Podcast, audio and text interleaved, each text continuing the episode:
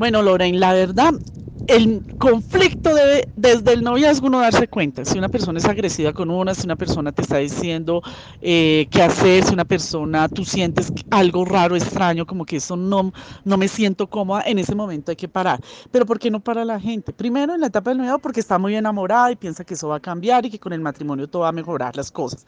Resulta que apenas se dan cuenta en la convivencia todo empeoró. Entonces, claro, ahí también uno dice, ¿por qué no para la persona? No para porque muchas veces ya hijos pequeños dicen no, eh, por los hijos, ¿cómo los va a dejar sin hogar? Otras por la religión, no, pero yo me casé por la iglesia y Dios dice que eso es parte del matrimonio, que uno debe ser el que lleve el hilo del matrimonio y lo siguen intentando.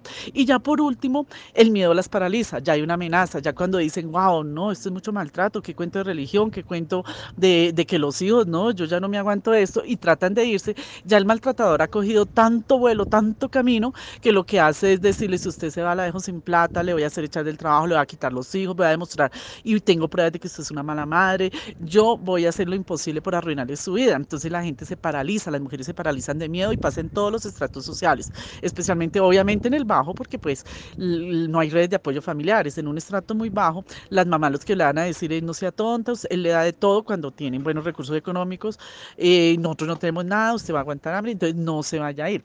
En el caso del estrato medio, el miedo es a que le quiten los hijos. Curiosamente, a pesar de que la ley es una, muchas mujeres piensan, ¿y qué tal si me quite los hijos? No quiero quedarme sin mis hijos. Y también codependencia económica, porque saben que en todo divorcio hay una separación de bienes donde 50 y 50, mitad se dividen tanto deudas como esto y les da mucho miedo empezar de ceros. Entonces el miedo y el pánico paraliza. Cuando tú tienes miedos, las, las, mm, hay una hormona del estrés que se libera que es, se llama el cortisol. El cortisol lo que te prepara es para el, ataque y la huida y te pone en estrés y te pone en alerta, pero como no sabes qué hacer, te llenas de cortisol todo el tiempo y al llenarte tanto de cortisol tu cerebro se sobrecarga y te bloqueas y sigues ahí como una estatua paniqueada, sin tomar decisiones, sin hacer nada. Entonces no es culpa de la mujer que, wow, pero tan tonta, no tomo decisiones, no. Hay mil factores, mil variables que impiden que esa mujer pueda actuar y especialmente es el miedo y los pensamientos negativos, la falta de apoyo y redes sociales y familiares que le digan, nosotros estamos aquí, no te preocupes, va a ser un evento duro, pero vas a salir de eso. Entonces la mujer está en, el limbo perdida de, no lo voy a lograr, va a pasar cosas muy malas y al programarse de esa manera simplemente aguanta y aguanta muchos años más, hasta que de repente un psicólogo, un psiquiatra, un amigo, alguien le da el impulso, le, le ayuda, le da soporte y le dice tú vas a poder. Eso es lo que suele suceder.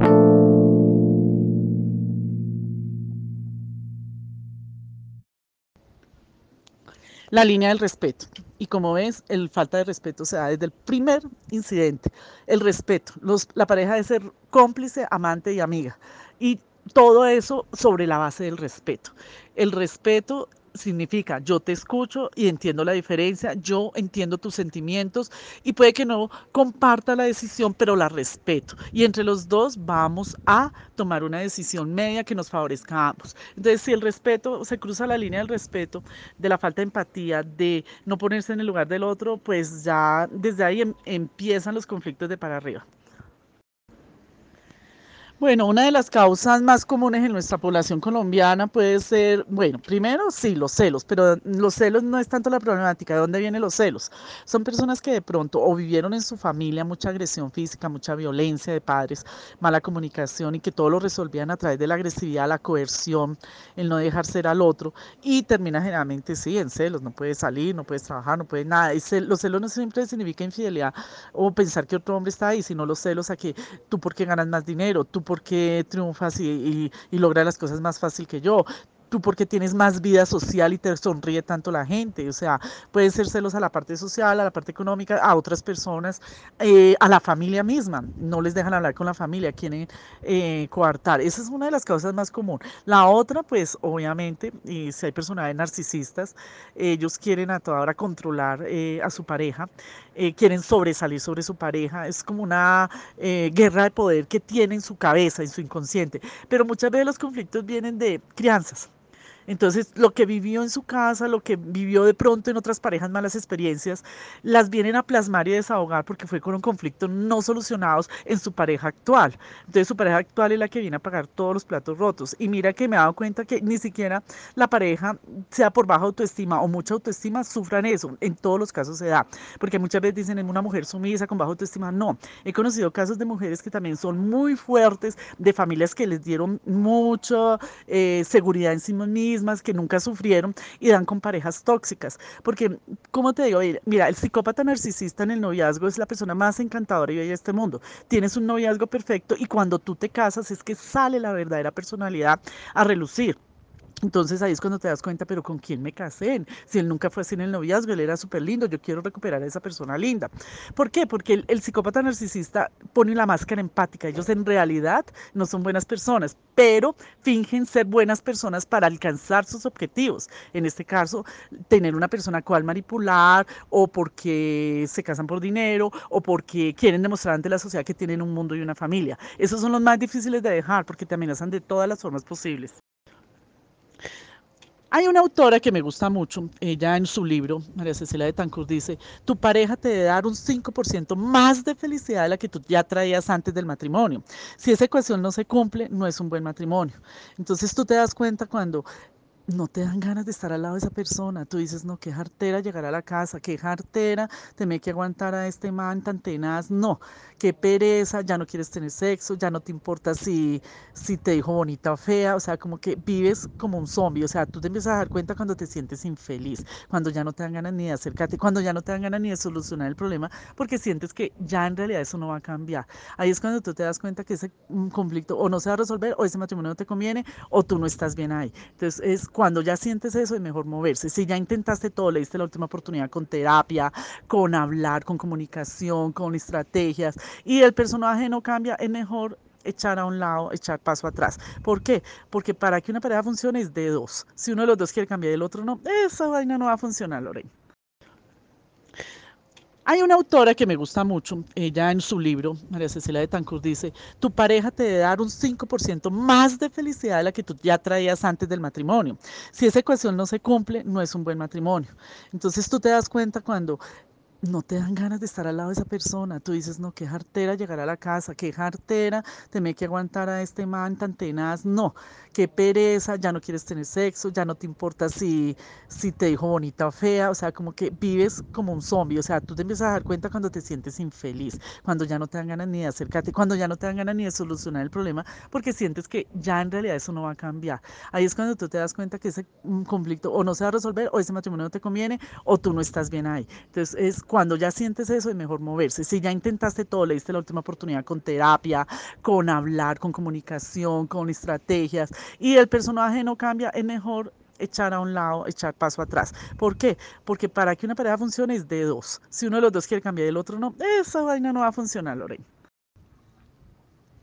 Bueno, para que se lleve la fiesta en paz en el confinamiento, tenemos que, si hay niños pequeños, dedicarnos a los hijos, a delimitar espacios dentro de la casa. Como te digo, es un acuerdo entre dos, porque en este momento estoy atendiendo casos online donde el más tóxico de los dos, porque eso es una persona tóxica, no respeta esos espacios, una forma de atosigarte, de maltratarte.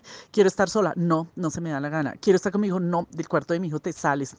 Eh, no, pero déjame que quiero leer un libro, no, ese espacio de pareja, quiero que me mires y que me hables. O sea, es una persona, las personas tóxicas van a buscar la forma de que todo lo que te cause diversión, placer, arruinarlo. Y en la cuarentena se está exacerbando, desafortunadamente eh, se está viendo. Y lo único que le dicen a uno, pero yo nunca le he tocado, nunca le he pegado. Sí, pero el maltrato psicológico y emocional. No, pero es que él, ella no hace, porque es a la mujer, obviamente. Ella no esto, ella no lo otro. Entonces quejas interminables porque lo que buscan es maltratar, eh, que les hagan caso, que le controlar a la persona. Entonces, si eso se da, es muy difícil que la cuarentena sea buena. Ahí, pues, por el tema de cuarentena, las personas no se pueden mover, pero siempre hay una salida. 155, Secretaría de la Mujer para el maltrato mm, violento fuerte, donde, pues, eh, debe haber un protocolo de acción. Pero si es un caso normalito, donde, pues, ya los dos están como desanimados, como que nos da jartera estar uno con el otro, pero tenemos que cumplir una cuarentena, es delimitar espacios dentro de la casa, jugar con los niños, crear un ambiente de amigos más que de pareja y respetar que ya nos estamos desenamorando. Eso es respeto, eso es conciencia, eso es a lo que se trata de llegar, exceptuando cuando hay un trastorno de personalidad, que eso no tiene arreglo y definitivamente la pareja no va a cambiar.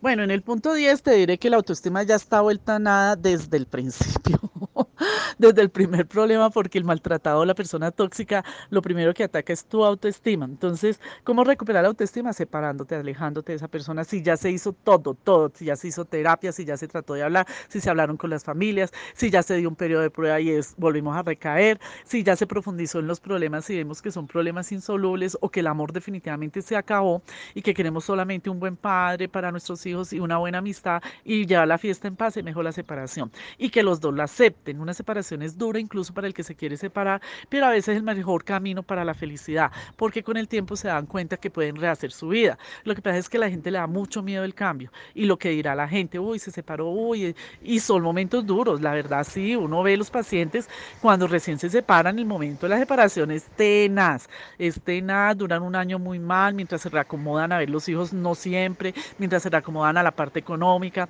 mientras se reacomodan a la sociedad de que ya soy separado y con hijos, es muy duro, una separación no es fácil, duele muchísimo, da el síndrome del corazón roto, especialmente para el que no se quiere separar, que es el síndrome del corazón roto. Un micro chiquitico infarto al corazón, porque de verdad físicamente una separación duele, pero después es, van a ver que sanan, van a ver que son más felices, van a ver que sus hijos van a tener mejor salud mental, aunque ellos también sufren con la separación. Pero es más tóxico seguir al lado de las peleas, de los gritos, del maltrato. Y en cuarentena, como digo, dije antes, se exacerba. Entonces lo mejor es, si se puede conciliar entre los dos, una vida en paz mientras pasa la cuarentena, genial. Si la gente definitivamente no puede llevar una vida en paz, busquen eh, protocolos de acción con la Secretaría de la Mujer o con el 155-123, qué deben hacer, para dónde ir, cómo aislarse de esa persona que le está causando daños, no solo a su pareja, sino a sus hijos. Un tema que no tocamos, los hijos en estratos bajos de gente que viola a sus chinos, de, maltrato eh, psicológico también a los chinos, se exacerbó, se acrecentó. Entonces es muy importante difundir que hay líneas de atención, que busquen redes de apoyo, redes familiares, que cuenten, que no se queden callados, que pidan ayuda. El pánico los paniquea, paniquea, paniquea, valga la redundancia, y la gente no habla, la gente no dice nada y es el peor enemigo también, el quedarse callado.